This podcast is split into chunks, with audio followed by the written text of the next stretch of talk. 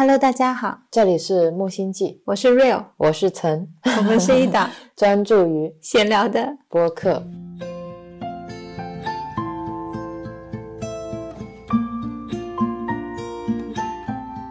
我们刚刚录完上一期播客，还是在二月八号星期三，不过已经是晚上十点三十一分了。嗯，我们刚刚录完了一期关于冥想的一些小小的分享，嗯，然后就给麦克风充了一会儿电，让他们休息一下，我们自己也休息了一下，现在又回来了。是的，喝了点茶。这一期我们要聊很久没有聊的创业手记了。嗯，不过这一次角度会不同，也起源于我们最近一次回了苍南。是的，Real 的爸爸也是一个创业者，对对对而且比我们经验丰富很多年。对，是一个创业了几十年的老师傅。是的，我爸爸做过裁缝，做过鞋匠，现在是一个验光师加眼镜制作师，听起来都是八竿子打不着的职业，没有啊，我听起来都是手作工作者。和你一样。对，对我们不管是修电脑，还是做蜡烛，还是做做手工皂，还是烘焙，都是手做。是啊，我们就是手做一家人。对手做一家人，感觉可以出一个系列动画片。对，这次跟 Real 回苍南有一点不一样的是，嗯，我觉得疫情开放了，其实你走在街上人也很多的，正好又是元宵的小假期，还有最后一波回乡探亲的人，大街上面挺热闹的。上一次回苍南的时候，我就很喜欢那里，因为我觉得那边的店都很有生活气息，那里的人都很努力。对，大家都兢兢业业、勤勤恳恳的在工作。是的，这次走在马路上，你听到旁边的人打电话，他们就会说：“我刚刚去哪里看了哪一个店铺，然后怎么怎么样。”可能走进 Real 家眼镜店的顾客也在打电话，也在说：“我下半年要弄一个怎么样的店铺。”我就觉得那像是一个创业城市，好像在这里的每一个人都有一家店一样。大家都在做自己的小生意，嗯，因为小地方可能没有大的企业，除了一些政府单位岗位以外，其他的人可能都是做点小买卖、小生意嘛。是的，每个人都是小老板。对，像 Real 跟我聊起他的同学，有时候路过一家吃饭的店，就会说这个是我哪一个同学的妈妈以前开的，不知道现在还是不是了。然后又或者今天路过哪里，说这家店已经开了多少多少年了，就这种感觉。像我是在杭州长大的，是从来没有的。就我身边的同学做生意的很少，大家很多都是在上班嘛，会拼的是父母的一些职位，有没有在一些事业单位上班。拼父母的职位，嗯，会说，比如说我爸妈在法院上班，是个法官或者是个老师啊，那个时候会觉得他很了不起。如果你们家是做生意的，他们就会觉得除了钱，你们还有什么？我小时候就是这样被人排挤的。啊，嗯，因为我爸爸本来是一个工程师嘛，后来我上小学的时候，他就出来自己创业了。创业做一个咨询工作室，有点像现在的那种呃商业咨询公司。当时我在学校里面的时候，就感受很明显，同学就都会排挤我，他们觉得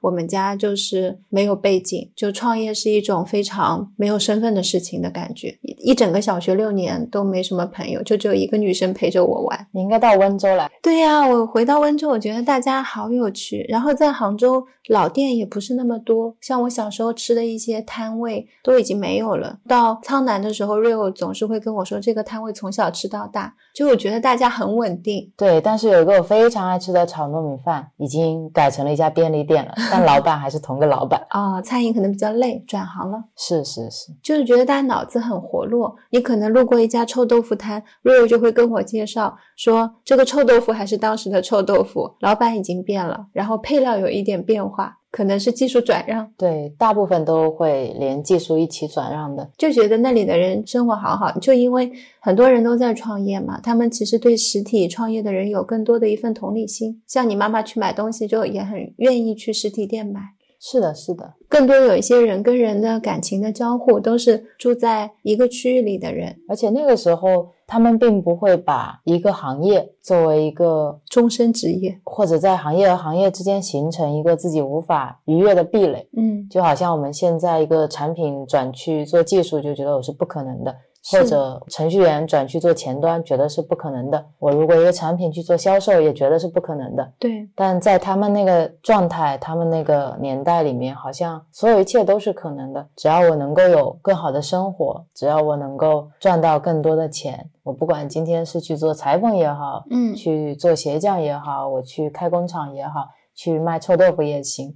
都是一门手艺而已，手艺都是可以学习的。是，反而是我们到现在分工越来越细致了，大家都越来越把自己束缚在一个螺丝钉的岗位上了，也不愿意相信自己能转岗，能转岗，有这种能力去把技能迁移到别的岗位上去。好像忘记了这些技能底层相通的那些能力，是你都是有的。对啊，一样的学习能力嘛，就是一样的互通能力。或者换一方面说，其实现在的公司也越来越不愿意相信你。越来越不愿意给到一个时间，让你能够把这些技能重新迁移到另一个岗位上。嗯，是在公司里面工作的时候，尤其在招聘的时候，有一种很深的感觉是，他们是希望你来了最好就能用的。很多时候考虑的是你现在的技能水平，而不是你底层的支见或者你的能力或者你核心的核心的价值观。对你核心的价值，对于公司来说，可能员工都有一定的可替代性。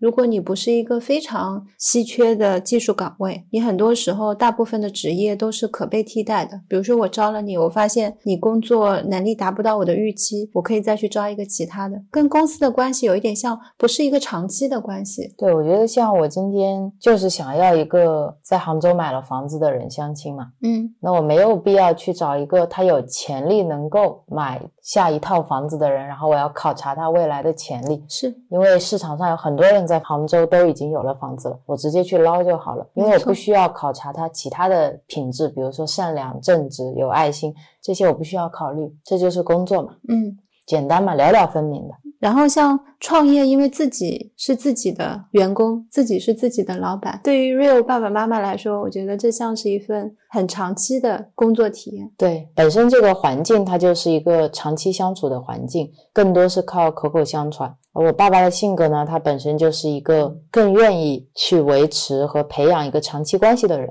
我是差不多两年前找 Real 爸爸配眼镜的，然后当时用的一直是杭州其他知名眼镜店给我验光的度数。我每次都悄咪咪的拍个照，然后再找 Real 爸爸配眼镜，因为那边不给你白白验光，所以我每次都会配一副便宜的，然后再到 Real 爸爸那边配一副。为什么要这样？因为没有地方会给我免费验光啊。哦，可以花钱眼光的。我去问了，我说可不可以只验光？他们就跟我说不行。那我就想说不行吗？那我就配一副嘛。第一次是验完了，立刻叫 Real 爸爸给我配了一副，就发现两副眼镜戴上去的清晰度是不一样的。Real 爸爸那副配着更舒服，所以我就一直在戴那一副。第二年你给我配的时候，你爸爸他说给我好像每副眼镜都降了一点度数。我发现降了度数之后戴上去好舒服啊。你爸爸说有可能那边验出来的度数不一定准，他说可以试着降一下。我就觉得很神奇嘛。那副眼镜我戴的很舒服之后，我就再也没有换过其他眼镜了，就一直戴你爸爸给我配的降过度数的那一副。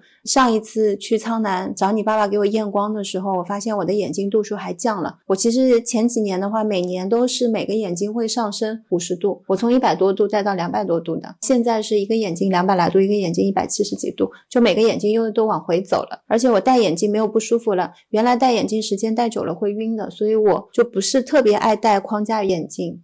是这样，上一次跟你爸爸聊最多的是技术交流啊，就是说叔叔你配的眼镜好神奇啊，怎么可以降度数嘛？你爸爸跟妈妈都说身边有很多这样的案例，但是他就有一点羞涩。妈妈就说是啊，我们配的眼镜度数验得准，然后戴了之后是会度数往下降的嘛，至少也不会上升。然后你爸爸就说，哎，这个东西嘛也不好这样说，你爸爸就会很谦虚。但是就我待在你们眼镜店里面，看到很多顾客过来配眼镜的时候，也确实是觉得这样。我从来没有想过我。在外面验的度数可能会不准。嗯，是的，因为有一些时候眼镜店并不是以顾客的眼睛度数准为目标，或者以顾客的眼睛视力会变得更好为目标，他们是以我如何能卖出更多的眼镜为目标导向的话，里面就会有很多的偏差。比如像我爸爸就说，如果有的人过来度数只有二十五度、五十度，他就一般会建议不要配眼镜，然后希望大家去改善一下你的生活习惯、眼睛的使用方式，建议你多去亲近大自然，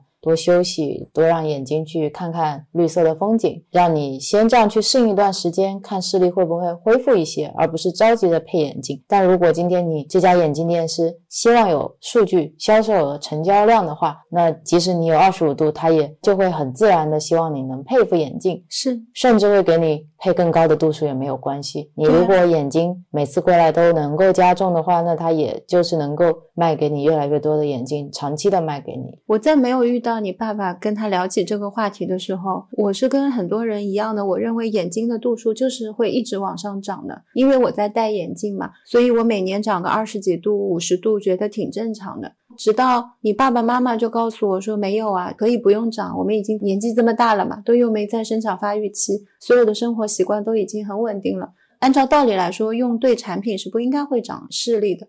我在那个时候，我才意识到说，哦，原来是这样子。没有遇到他们之前，觉得这是一个很正常的事情。你也不会想到会跟度数、会跟产品、会跟这些东西有关系。因为我的需求是配眼镜嘛，就会天然的认为他们测出来的度数一定是准的，做出来的眼镜的度数也一定是匹配的，就没有想过中间的供应链可能还有中断。比如说，你买眼镜的地方，一般当天是给不了你眼镜的，有可能他们自己没有制作眼镜的能力，他就会去外面找别人做。我们也验不了这个度数，对，而且给你测量的验光师的专业程度也是很难考量的，因为你验出来这个度数没有办法直接跟你眼睛上有哪一个度数进行匹配，对啊，只能靠他拿给你是多少度就是多少度。是我在杭州换过很多眼镜店，后面配的眼镜也都不算便宜的，但就是一直不舒服，所以我觉得是我不适合戴眼镜，总是在自己身上找原因。对，不然别人戴着都挺好的嘛，就像有些人他戴隐形眼镜，觉得眼睛很。干嘛？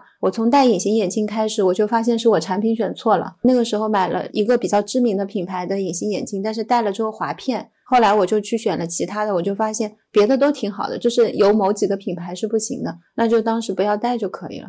就爸爸让我特别感动的，而且这次聊起来，他还说到了他的一些生意观念、生意理念。爸爸特别不好意思跟别人讲价。嗯。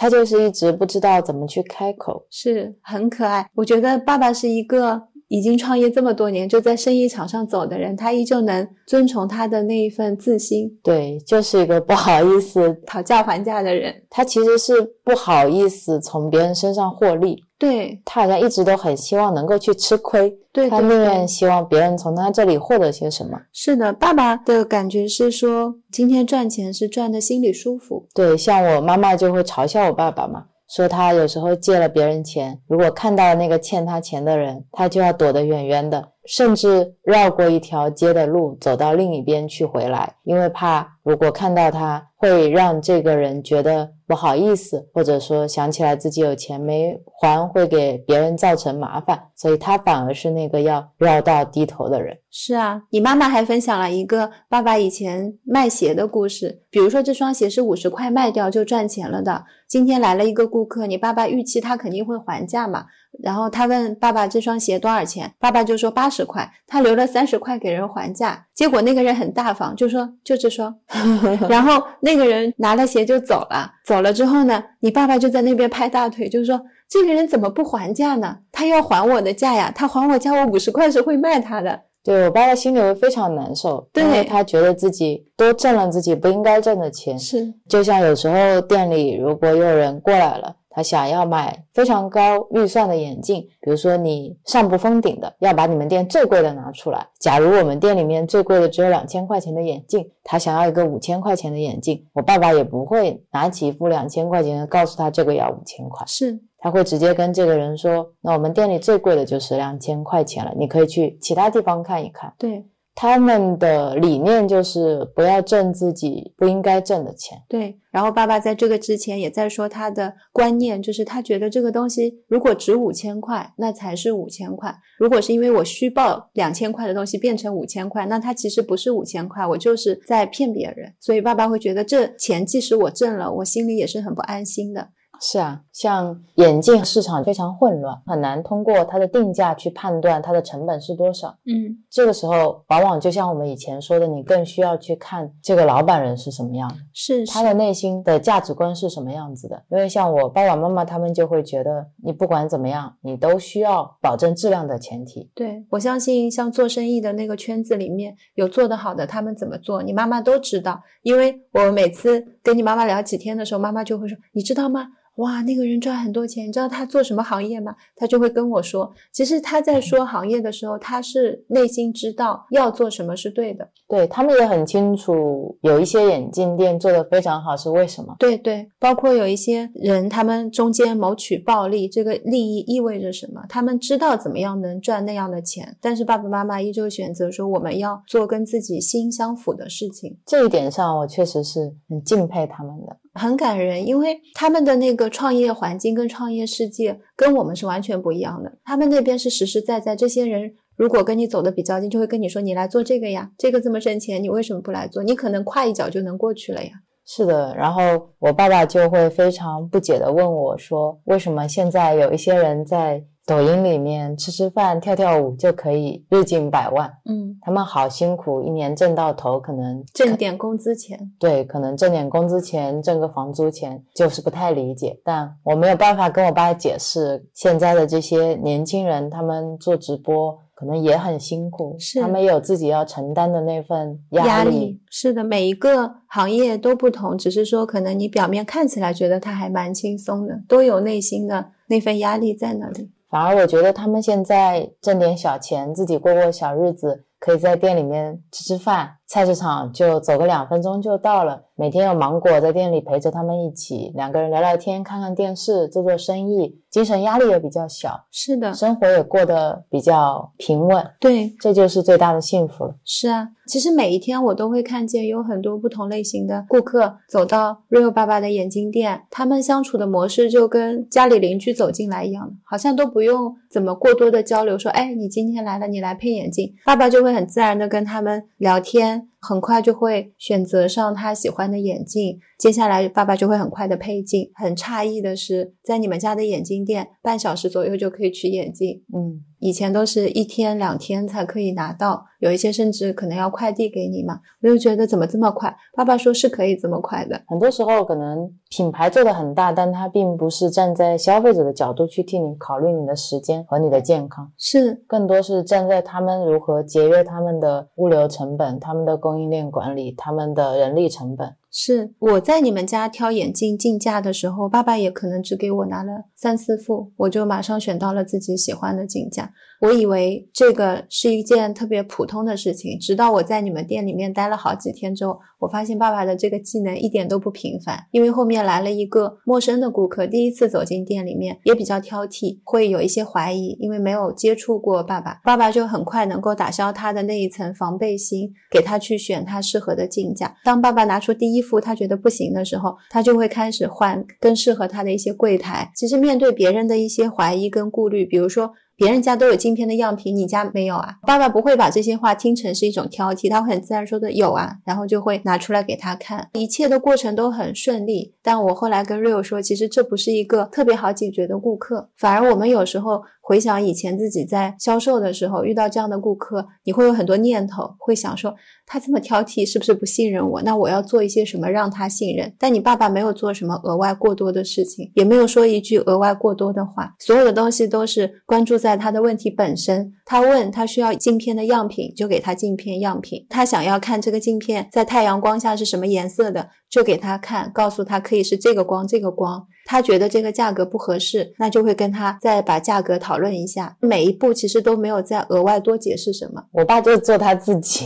对，爸爸很舒服，那个顾客也购买的很舒服，我觉得是一次很愉快的购物体验。其实愉快并不是说一定要有多热情的服务，或者今天要多为你着想，倒一杯热水啦，坐下来啦，我们要慢慢的去聊。其实这样的这种购物体验，也就是我特别喜欢的一种购物体验，没有废话，一句废话都没有，没有让顾客感觉他是上帝。我们两个人非常平等，这个生意如果能做我们就做，如果不能做也没有关系。就不是说每一个顾客进来，有一些会让你觉得是一定要紧抓着这个顾客，从身心到灵全部都扑在那个顾客身上，所以顾客有时候稍微有一点怀疑，稍微有一点挑剔，你就会觉得这是一件很大的事情，因为他一旦不满意，你今天这个单子就不成了呀，你就少了一点销售额。然后爸爸给我的感觉就是比较放得下，我爸就是觉得是我的，注定是我的，对，不是我的就随缘了。是的，我可能以前没有接触过爸爸这个年纪的店主，很多时候你在看的是我们这一辈比较年轻的人，在看他们看待业绩，在做销售的时候，都是很有那种所谓的进取心。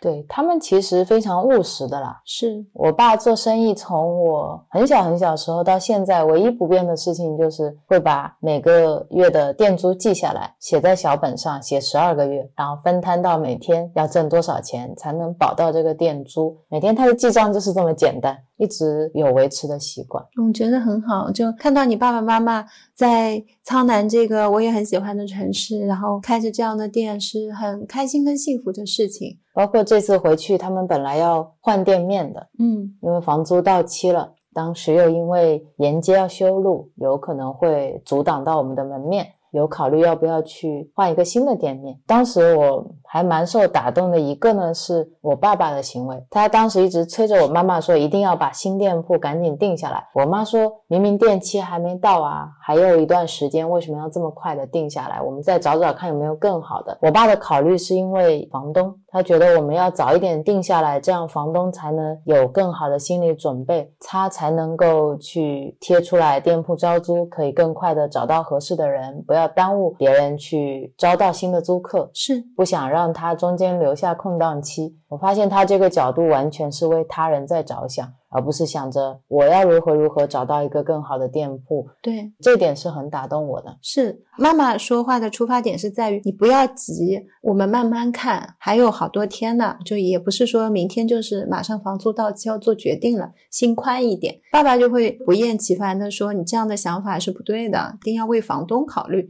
那。我们如果到时候零七班，那别人又是租中间错几天，其实他们房租也损失了。他就说做生意不能这样子嘛。我那个时候就特别受打动，所以我记得有一天晚上是已经八九点钟了。当时回到家，妈妈又说挤一个店铺，然后我们那天晚上就跟 Rio 说，那问一下现在能不能看？能看，我们现在立刻就去看，因为我知道你爸爸是很挂心这件事情的。对，一天没有定下来，他一天睡不着觉。对，所以他心里也会觉得，如果我一天没有告诉那个房东，他心里也会觉得一天没着落。是。我们晚上去看店铺的这件事情，让我也挺有感触的。看店面呢，是一个三连铺，也就是 A、B、C 三间都是在一起的。这三间店铺呢，分属于不同的老板。我们呢，只想租其中的两间。他们本来的三间店铺是打通的，爸爸妈妈希望只租两间嘛。其中有一个房东就特别不高兴，当时就黑脸了，就是说要把那个隔层重新隔过，隔到很高很高的地方，要完全隔住。如果这样隔的话，要额外多花好多钱嘛。其实这样租是不划算的，就建议你爸爸妈妈能够把三间店面都租下来。嗯，我当时是看到了他们三个房东之间的一种利益纠葛，然后我就会觉得，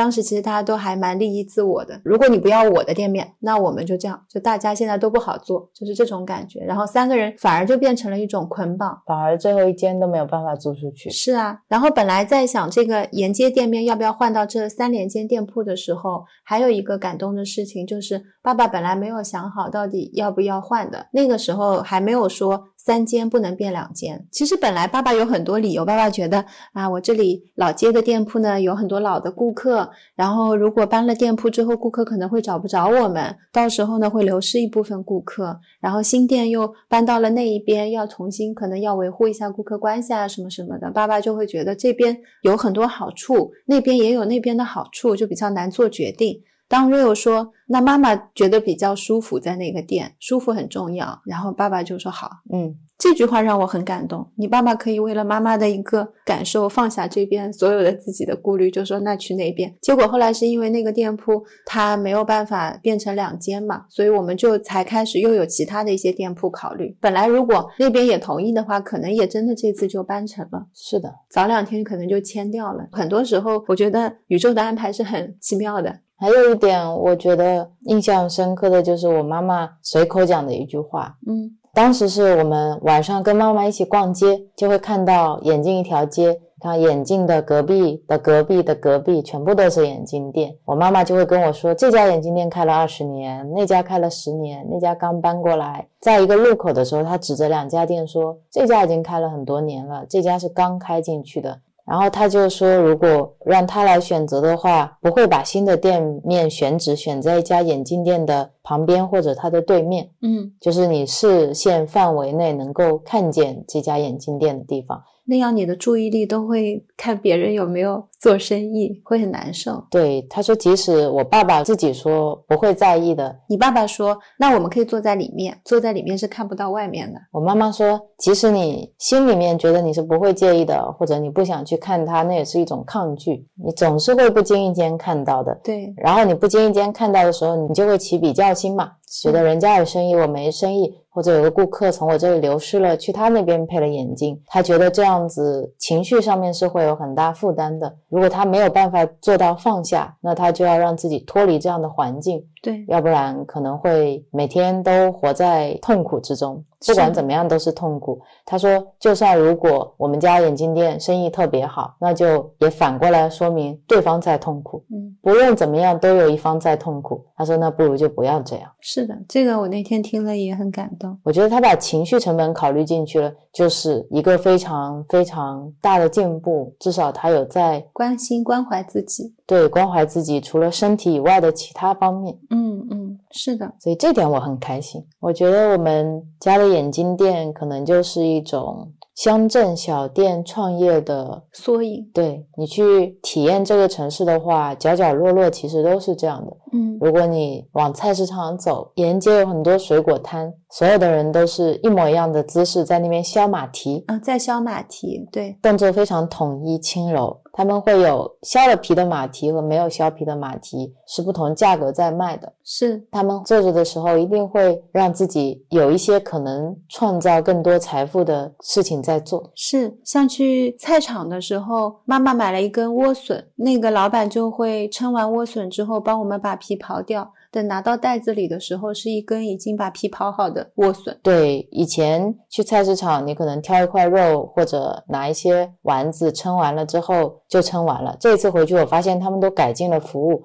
会准备好纸巾。如果你选完肉之后，他会给你递一张纸巾，让你擦一下手。我觉得好体贴啊！是啊，每个人都会希望自己能够做得更好，能够留存住顾客，会让你体验到更好的服务、更省心的服务。旁边的店主呢，也会马上跟上这个步伐。对，这种就是很良性的一个业态，不是单纯的只从价格上面去比拼，因为在价格上面去比拼，其实到最后谁也活不了。其实价格是比较稳定的，对呀、几十年的生意下来，大家都知道什么东西是什么价格。是是，而且生意人嘛，大家都能接受对方是要挣钱的呀。最后剩下来的就是你是怎么对待我的，是的，是的。我们是不是以心待心嘛？嗯，我就想起我们回来的时候，发现华阳豆干很好吃，嗯，华阳五香干，在夜市买了一小袋买回去，然后就问妈妈是不是菜场买会便宜一点嘛？妈妈当时就说，可能菜场的不一定是华阳五香干，明天我去问问。对，在这种小镇，就是你只要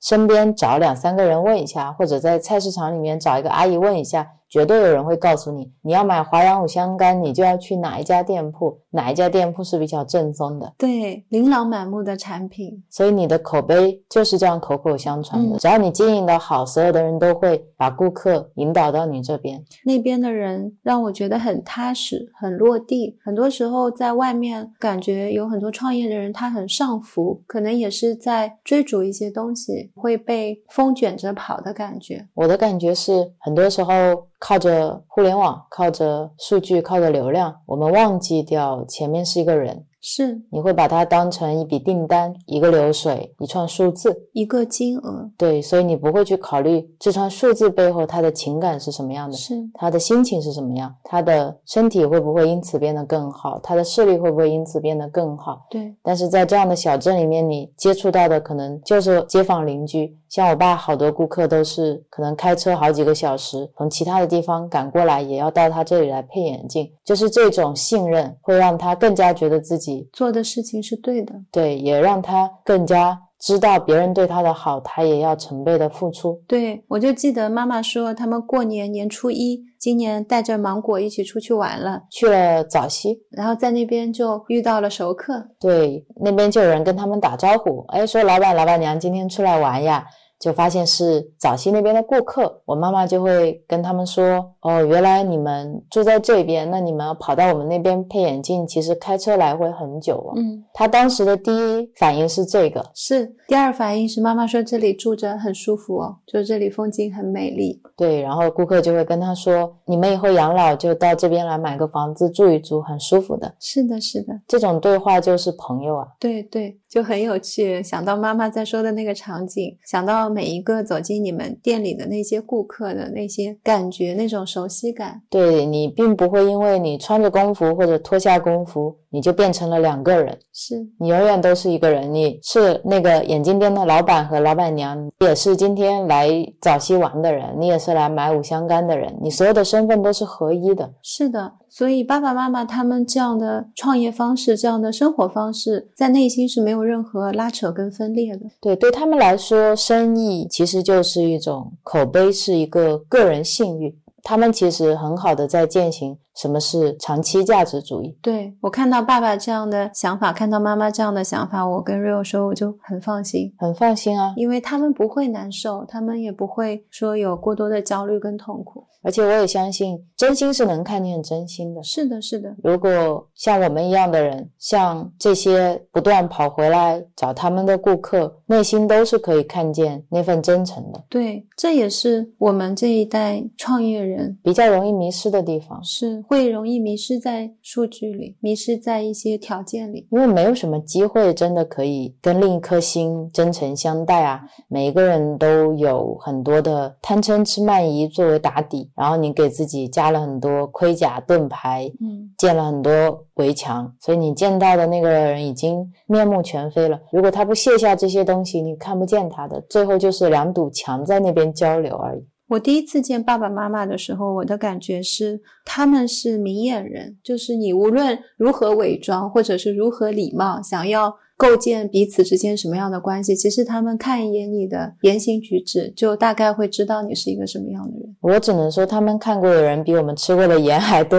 对，所以我去你家是觉得很舒服的，我只要做我自己就可以了，因为他们是能看得见的嘛。套路通通失效，是就是这样子才会非常舒服。我不需要去额外去解释什么东西，我说的是真话，他一看我的眼神就知道是真话。我无需为我的一些说的观点再去多做什么样的解释。你知道，有时候很累的是跟一些朋友也是这样，你已经说了真话，人家不相信。这个呢，就好比你一般情况下跟人相处都是要去个化妆舞会，嗯，要浓妆艳抹或者。穿一些他们指定的衣服才能够去达到一个预期，但是你如果在爸爸妈妈面前，不管你化什么样的妆。都是裸妆，那你就直接裸妆是最舒服的。是的，他们也不会让你觉得不舒服。他们看我，我的感觉就是他们心里什么都知道，但是他们会保持礼貌。哪怕是今天他遇到了一个价值观不相合的人，他也不会用别人对待他们的那种方式去对待他们。他们已经有自己非常稳定的心了，他们彼此之间非常的坚定，也看到了。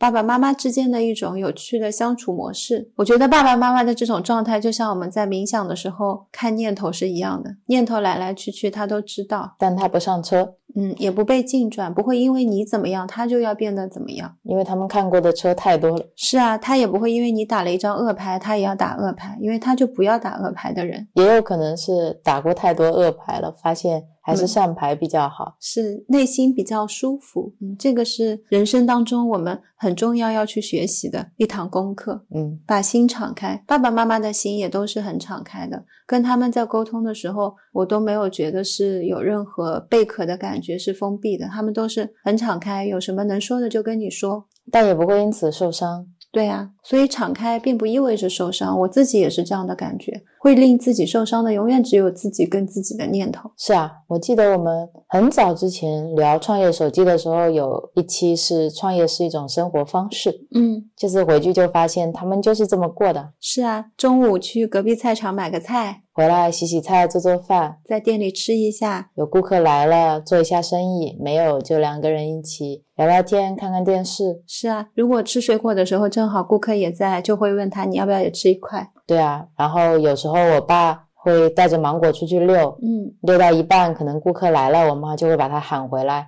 甚至有时候剃头发剃到一半，顾客来了。他也得赶回来，因为顾客赶时间。嗯，后来就干脆自己买了一把剃刀，在店里剃。嗯，都是非常非常生活化的场景。是的，如果你问我，我创业以后未来柔猫都是怎么样的人，就是他们这样的人。再大的企业家，这些都是一个头衔。真正的，我想活成他们那样的人。我觉得你已经是了。嗯，而且我们已经有一段时间没有去讨论我们对创业的理解和一些。新的感悟了，是因为最近一直在跟大家聊聊心啊，聊冥想，聊修行，聊我们怎么样去探索自己的内心，嗯，聊我们要怎么样更好的饮食，有意识的饮食。创业其实并没有放下，它也在我们聊这些东西，我们在改变自己的知见，在觉照自己念头的时候，有跟我们一起在迭代。是有意思的就是我们这次回来的路上，有一个舟山的记者说要来我们店里采访我们。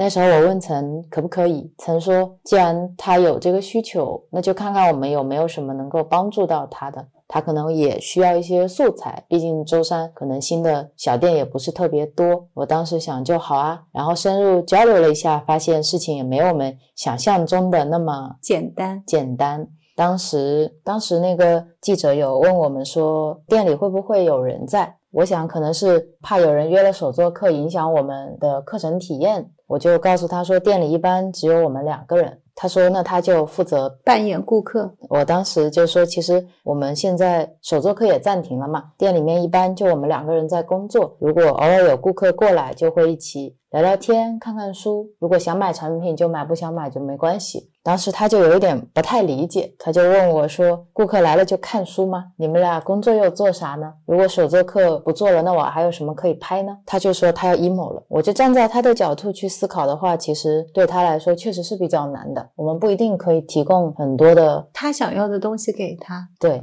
比如说他想要的很多的客流，或者是欣欣向荣的场景，或者是我们特别繁忙的样子。对，我就很坦诚的跟他分享说，我们两个现在其实更多的是在做自我学习跟成长，会做一些线上的分享，比如说播客或者视频，会更多去分享我们的一些生活理念。他就问我说，那我们现在创业的主要方向是什么？我说，其实就是刚才说的，分享一些生活方式跟理念，而不是手作，不是 DIY。我也很直接的跟他说，如果说镜头取景这些会给他带来困难，不采访是没有关系的，我们都非常理解。然后他又问了我一个问题，他说：“那你们来舟山创业肯定是有原因的，你们的收入是怎么样的？”我说：“我们并没有把收入放在我们现在考虑的侧重点里面。”他就说：“那你们是准备先打造一个平台是吗？”我回答说：“其实并没有想要打造一个平台圈流量或者在赚钱之类的，只是一场沉浮实验，觉得。”自己做自己觉得要做的事情，看未来会带我们去哪里。我们可能真的跟很多创业者的理念或者心态会有不一样。我们更多的是在用一种修行的方式在生活，创业也是修行和生活的一部分而已。所以可能确实没有什么特别抓眼球的点。我也很怕他们为难。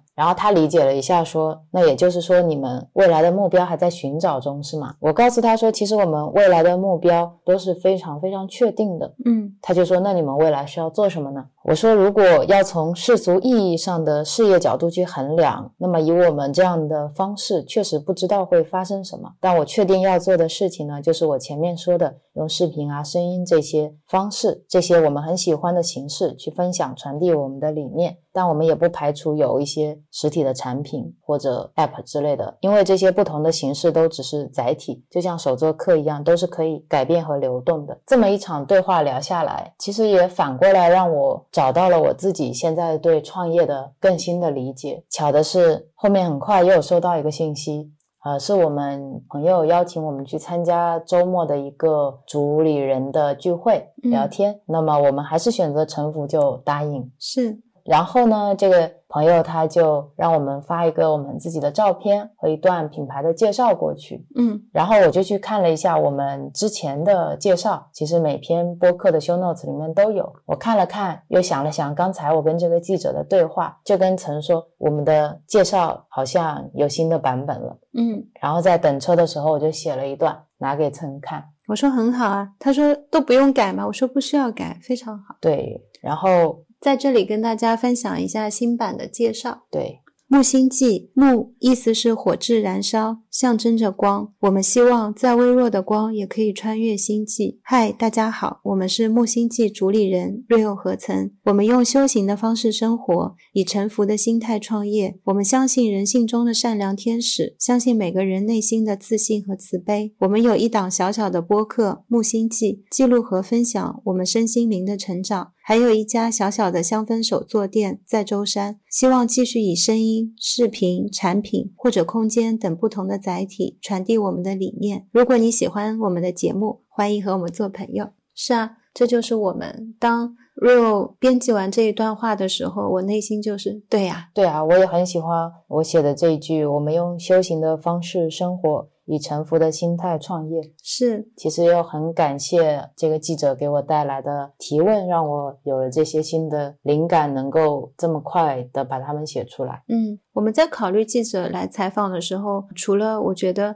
我们可能能够让他在工作上会更轻松一点，提供一些素材，能解决他线下的一个问题，因为他需要去找一个舟山的店铺拍摄。同时呢，我们也发现我们可能给不了他想要的东西，也会非常坦诚的告诉他。这种方式、这种模式，在我以前的商业沟通当中是比较少。就很多时候，你听到有记者来采访，你觉得就是一个特别好的一种宣传窗口。虽然说吧。舟山的城市不大，然后看电视的人又不多，但你免费的嘛，有一个是一个。以前就会觉得挺好挺好，怎么样都要配合。他说能不能有川流不息的感觉，你还可以找朋友扮演一下。但现在会觉得我们是愿意去提供我们能给的、可以给的东西给你。但如果我们彼此之间理念上会有不同或价值有不同，其实像记者他们需要爆点，我们给不了那个爆点，他来采访我们、拍摄我们，他会很为难。他这个东西拿回去了之后。他的领导会不满意？对，其实考虑更多的是站在他的角度，他是不是会带来困扰？是这个拍摄是不是会给他增加难度？其实他换一家店拍的话，反而方便很多，会很顺流。市面上大多数的一些店，他去拍，他们会非常的配合，就需要什么就可以给什么，而且很多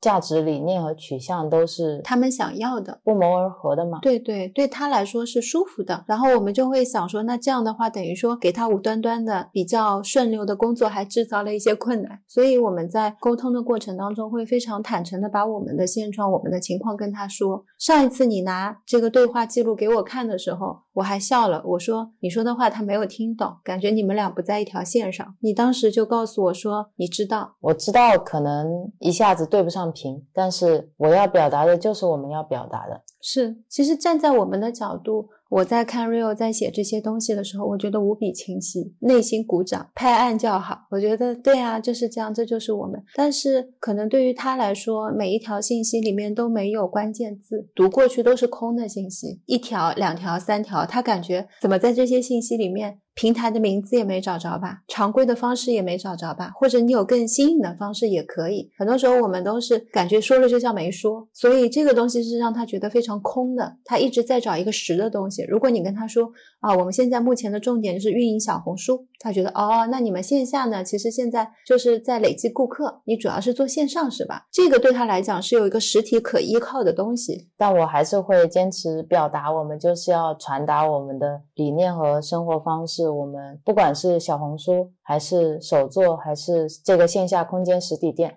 他们都只是一个载体而已，是是，就好像你每一次在给别人解释这个世界是什么样子，你应该要怎么做，你要升起慈悲心，你要去普度众生，然后你最后再加上一句，其实这一切都是梦幻泡影，嗯，然后他又不理解，你刚刚跟我说要慈悲要怎么去看待这个世界。你现在又告诉我世界是假的，但你还是要告诉他这个世界就是梦幻泡影，是一直是这样的一种状态。我很开心有这样一次交流，也非常感谢他的这次沟通，让我们重新更新了创业理念的内容。是是是，希望嗯有机会当面见到了，可以再更深入的交流一下。对，因为我们算是创业者中的异类。对，然后文字又确实很难完全表达我们现在的状态，就像很多听友可能听了我们十几期甚至几十期的播客。都未必真的说能够理解我们两个人现在对于创业或者修行的一些观点，对对，更何况就是一个刚加上微信聊了几句的一个记者嘛。是是，关于我们店铺，前段时间 Rio 说我们会取消手工体验课，也是一个很大的改变。嗯，当初会开这个课呢，是因为很希望大家能够有一个方式可以让自己慢下来，有一个机会可以去。体验真正的静心的手作，因为我很热爱手作。我每次手作的时候都觉得它是一种疗愈。我觉得我可以让大家也有一样的这种感受跟体会。我们其实做手作体验课也差不多有一年的时间，虽然开的课特别的稀少，但是其实每一个过来做过的顾客都非常非常的投入。是啊，我还记得大家很多评价都是说进来感觉时间变慢了。对，因为我们两个人的状态就是那样子的。手作可能一开始。只是想来打发时间，到后面发现哦，原来手作这么有趣，是，原来生活可以这么过，然后大家也改变了很多我对打发时间的看法。嗯，有一些是非常认真的在打发时间，然后也有一些。情侣过来做东西的时候，也打破了我对于可能情侣过来做东西的一些成见。以前觉得啊，男生过来他又不投入，又不喜欢做，来了还会影响感受。坐在那里，那我是招呼他还是不招呼他，就会有这种边界感在那里。后来发现过来的情侣其实反而透过蜡烛，可能像是一个媒介，把他们联系在了一起，他们之间会产生很好的一种交互。比如说。男生可能会负责倒倒蜡、融融蜡，女生可能会负责调调色，男生可能在负责倒进去。他们就用这种彼此交流的方式做出了一个成品。而且看到好几个男孩子，可能一来觉得自己肯定是不会喜欢这种手工的，对，女生就会说我一个人做就行了，他来陪我。但往往到最后，男朋友会更投入。是，而且手机都不玩了，游戏都不打，然后意犹未尽，就说我们十月份还要来做，觉得很有意思。是的，也有一些是要求完美的人，今天进来了会说，我这个人就是什么东西样样都要设计的非常符合我心意的，如果有一个细节做不到，我就很难受。那我说，那你今天会很难受的，因为蜡从来不听我的话，就我没有办法让它只停留在这里，或者是今天这个颜色调进去，一下子就是要达到。我预期的颜色，如果你在第一次做又没有很了解它的情况下，你们之间一定是会产生碰撞的。我说你今天可能要体验的就是怎么样去做出一个不完美的作品，然后去欣赏它。他在听的时候一开始就说啊，那这样我接受不了啊，怎么样？等到你真的开始做的时候，我会鼓励他们去看蜡的一些流向，去看蜡的纹路，去看蜡的不同颜色，去看蜡跟蜡之间融合在一起，它们是怎么样的。当你能关注到这些细节的时候，你就会放掉那种完美。我们要求完美的那个完美只长在你脑子里面，具体去说它到底要怎么个完美，其实你是说不出什么非常统一的具体的标准的，也都是因你的心情、情景、当时的状而定的。当你让他把这些东西都放掉，我给了他一个预期，说今天就是不完美的，他会觉得，哎，这样的状态很好，我今天做出了一个很漂亮的作品，这个叫不完美的完美，是大家给我们带来了很多的启发，我们一起有很美好的时光，就像上一次有特地从广州。来的一对 couple，是的，当时我们已经决定要停手工课了，本来 Real 都是拒绝的。对他跟我们说，特地从广州来到舟山。后来我想想，那好吧，那就再破一次例。他们是到每一个城市都会去打卡手作的。那天离开的时候，他跟曾说，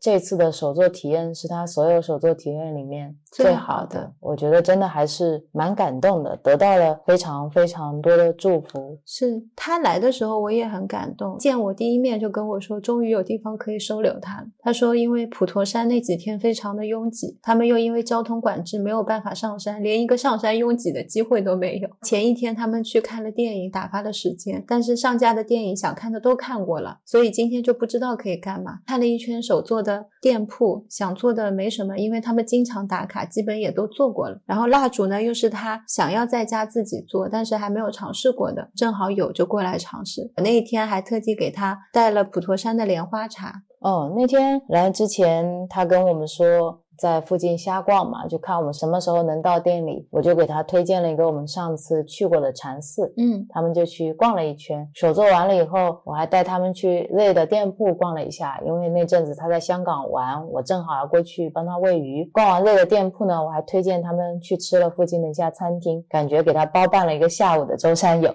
是的，是的，他也很喜欢去逛一些寺庙，所以我跟他在聊天的时候，我们可能什么都会聊，也聊一些家里面有没有供佛啊，然后他去寺庙看些什么，话题也是非常的宽泛嘛。我觉得每个过来的都像朋友一样，是确实都会聊到很多，有可能是一些家里的事情，有可能是一些心理的事情。你坐在那边几个小时，好像慢慢就无话不谈，从一开始可能。很封闭，到后面变得很柔软，你好像变了一个人似的。没错，手作课无论是对我或者是对他们，我相信都是有很愉快的一个体验的。然后我们决定停止它的主要原因呢，还是因为我们两个人精力有限。是，就像我们之前播客里面反复有说到的，我们其实非常确定下半辈子要做什么。对，就是看看我们能够为这个世界更多的带去些什么。嗯，很多是想分享我们的一些。正在学习的东西，一些证一些我们修行上面的体验，一些我们饮食上面的学习，对，更多的是关于大家的身心灵是怎么去转化和发展的。是因为这个过程当中，我们很特殊的身份是我们也在学习，所以我们现在也会需要一定的学习时间。那如果像我一般开个手作课，基本上是一个下午都会预定出去。对，因为我们在手作课之前需要做一个心情的。安定跟清理，我们会提早到店里去准备所有的材料，准备自己的心情，然后一整个下午的时间我们会一起度过。经常会忙到比较晚，没有时间吃饭，我们就会到附近的餐厅去就餐。第二天蜡烛还要脱模，我们可能还要再进行脱模、拍照、再寄送，或者请手作者回来再提一次货。嗯，还是会花比较多的时间。对，主要是在这样，因为如果我现在已经不在一个特别需要学习。习的状态，我觉得我现在正在读小学部的感觉，好多书看不过来，我就很希望自己能够更长一点时间能够保持学习，同时能够跟大家也会分享更多。Rio 那天也有一段话也是打动我的，他说，其实，在手作部分，很多人想要打发时间，在舟山是找得到这样的店铺的，也有很多，我们不是那个唯一。是啊，我而且我也很认同你的观点，是我们现在是处于一个学习的阶段，是更多的要去向自己的内内心看。对我有好多好多的书还没有分享，有好多好多播客都还没有来得及，有好多好多的话题都还没有来得及去思考清楚，自己也需要一些时间回向给自己吧。因为只有我们把一些基础打得更加扎实了，然后我们能够学习更多，成长更多，在大家遇到问题的时候，我们也能帮得上更多。是是，虽然我们说时间是不存在的，但我们其实是在时间这个幻象里的，很多。多时候每个人都是公平的，大家也都是二十四小时。我们会希望说，能够让自己成长的同时，也利益大家。对，然后在这么多的服务他人的形式里面，手作并不是首选。是，我们会好好的规划一下我们自己的时间，嗯，看我们能够怎么样把这些时间可以更好的分享到大家身边去。对，比如说播客这个形式，是我们两个都觉得非常有助于我们学习，能够把。我们学习到的东西及时的分享出来，同时这些分享又可以一起启发到大家的，所以这个是我们会一直在做的一件事情。然后关于产品部分，我们也是会进行一些调整跟定量。产品其实跟手作课是一样的，手作课呢我们是下线的，会更多的把它当成一种限定产品来做，因为我们自己生活中也会用到，比如说会用一些精油的喷雾，我们也会用一些精油。的纯露会用蜡烛，会用皂，会用清洁液，会用洗衣液。我会坚持时保留产品这个部分，是因为在生活中，我现在可以 cover 所有的清洁系列的产品，而这些产品让我觉得对地球现在是很好的，对我们的身体也是很好的，所以我会坚持去做。但又因为我只有一个人，所以我没有办法，可能今天要供给一千个顾客、两千个顾客，这也不是我们想的那种愿景。那就是定期我做了什么东西，正好我们要用，我们就会在上架上面卖，然后大家如果是看到了就可可以去买。比如说我们家没有洗衣液了，这个是我最近想分享给大家的一款产品，因为我一次可能做个十六七瓶，然后我自己会留个两瓶，那剩下的十五瓶就会叫 Real 上架卖。卖完十五瓶，什么时候再上架呢？等我家里两瓶用完了，我又做了。然后又可以用了，我就会说，那下一次我可能一做啊，我做了二十瓶，留两瓶卖十八瓶，但它不会是一个固定的模式，也不会说这个产品必须要时时刻刻都有。对对，未来更多的就是一种随缘购买的方式。对，如果大家刚好也有需要，然后我们刚好也有在卖，那就我们结个缘。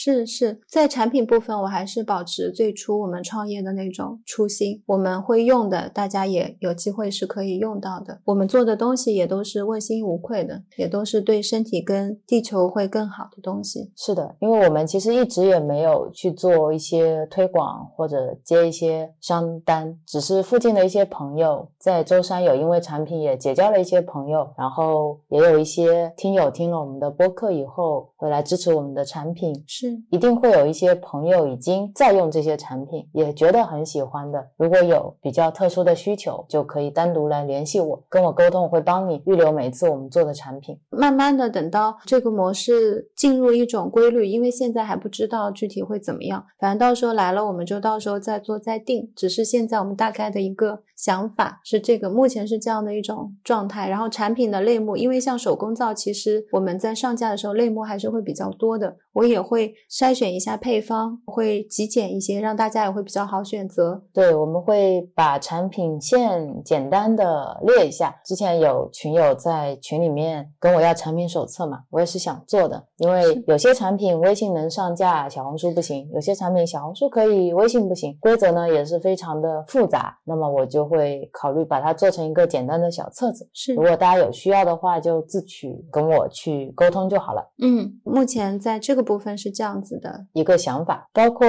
我们的这个线下空间的部分。然后关于线下空间这一部分呢，其实我们也有一些想法，这里。可以先说一下，主要呢是也想把它变成一个线下共享的一个空间，而不是把它作为一个店铺在使用。比如说，我就有一个朋友，他说暑假想来这边做店长体验，我就觉得很好啊。嗯，这个店他可以在这边做一个礼拜的店长，是他可以发小红书，可以当客服，可以发货。如果有人买东西的，对，然后他可以在这边看书，可以在这边工作，都可以。嗯，可以去体验这种感觉，可以去体验这个空间，可以跟用户交流，都没有问题。他想做什么营销方案都可以。是，然后我们会把这个空间完全释放给他，我们。就可以，比如说去寺院做几天的禅修，或者到我们喜欢的城市去动态修行，都是可以的。还有一些朋友，比如说他们想借用这个线下空间做一些展览，或者做一些线下交流会，我觉得都非常欢迎。或者预定这个线下空间进行冥想修行，都是很好的。是，我觉得未来呢，还是希望把这个空间更多的开放给我们的星球居民，然后也会去。思考如何用一些方式来支撑这个线下空间的运营，还有支撑我们的一些租金和生活成本。是的，这个是我们最近都会去想跟考虑的事情。应该在之后还是会针对这个有新的想法，会迭代跟大家分享。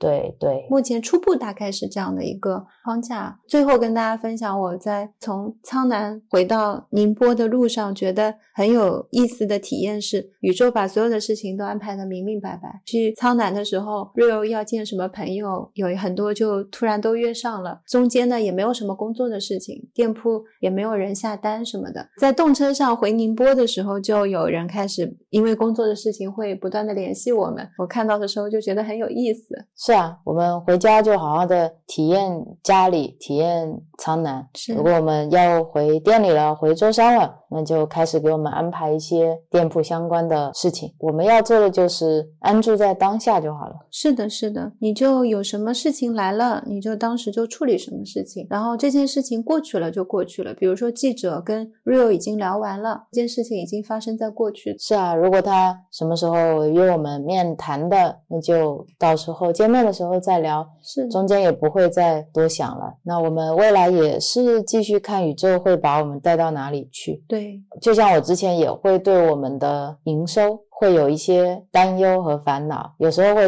偷偷的活在未来，会想着我们给自己创业的时间两年也到了，那未来的成本怎么办呢？然后有想过很多的会员计划，有想过要开一些专栏，还想着要不要建一个知识付费星球，有想着去在公众号或者在我们的小宇宙上面去增加一些支持的项目，还去做了一个爱发电的页面。其实我有慢慢在。在摸索这个路径是什么样子的，现在可能也没有一个答案，也没有稳定下来。对，之前还想了很多的会员计划，关于产品的或者关于我们的知识分享的，但是他们好像也随着我们修行的过程中一直在迭代和变化。是，可能前阵子想出来的一个方案，过了一个月以后，我觉得哎，好像又有更合适的方式了。所以确实不知道，等我们下一次真的分享一些我们的计划的时候，那个计划会是什么样子的？我自己也挺期待。嗯，但是我们知道不变的东西它是什么？对啊，这个是很确定的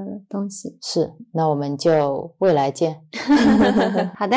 那今天感谢大家收听我们的播客，听我们聊聊爸爸妈妈辈的创业，跟我们自己现在一个创业的想法。是的，感谢你今天跟我一连录了两期播客，感谢你刚才陪我看美食 UP 主的视频，感谢你陪我回苍南，感谢你陪我回杭州，感谢你跟我去逛苍南中学，去看我的母校，去陪我逛小吃摊，拍了很多。很有意思的视频，感谢你晚上给我盖被子，感谢你每天晚上帮我们关床头灯，感谢你每天去开电热毯，感谢你经常给我们冲热水袋，感谢你给我搬暖风机，感谢的没完没了。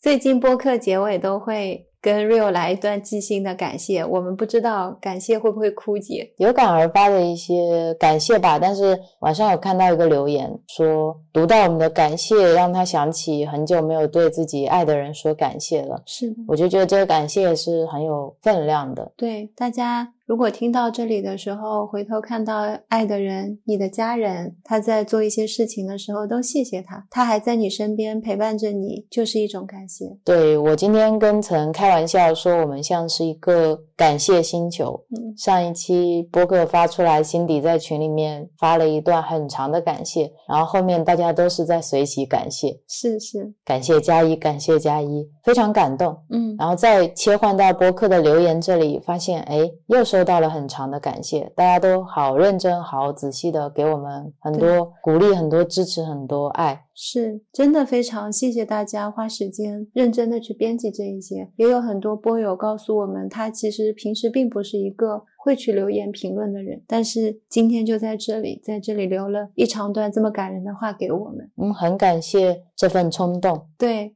非常感谢他的留言，感谢表达出来了以后是会加倍的，是会加倍的。我们收到了加倍，其他人看到了也是加倍。对，在路上那些留言就是好多个感谢牌，一路上看到都有好多。对啊，最近零零星星的每天都有一些听友加我微信，嗯，加了我微信之后也总是收到很多感谢。是我们也很谢谢遇到他们，他们说恋上了很喜欢的宝藏播主很开心，我都会告诉他们是。一种双向链接，是是，我也链接到了很多宝藏波友，对对，看到很多。播友在我们这里也是很快乐的一件事情。是的，嗯，像每一次一样，继续一起成长，嗯，一起往前走。我跟 Real 一直是会指着那里，你记得要往前走。Real 是路标，但可能是很温暖的路标，不是冷冰冰的路标。过了一期就变了，嗯，就是这样流动，充满无限可能性的。嗯，前面的路我们再走，回头告诉你们，没有什么可以害怕的。你往前走会变得越来越好的，路会越来越宽的，越来越亮。嗯，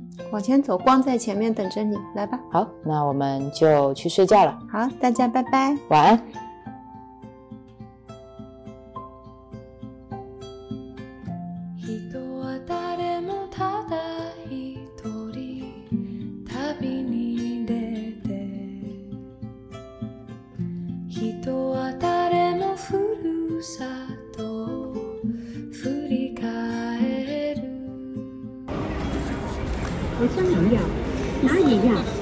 鼠药，不怕你老鼠多，就怕你没有老鼠。老鼠闻到死光光，吃到死光光，老鼠就死在旁边。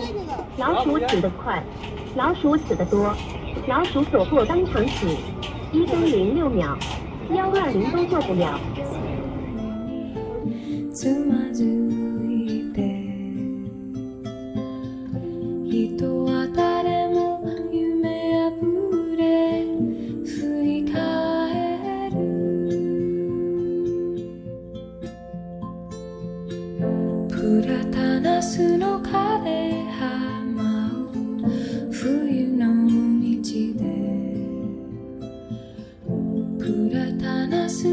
she do?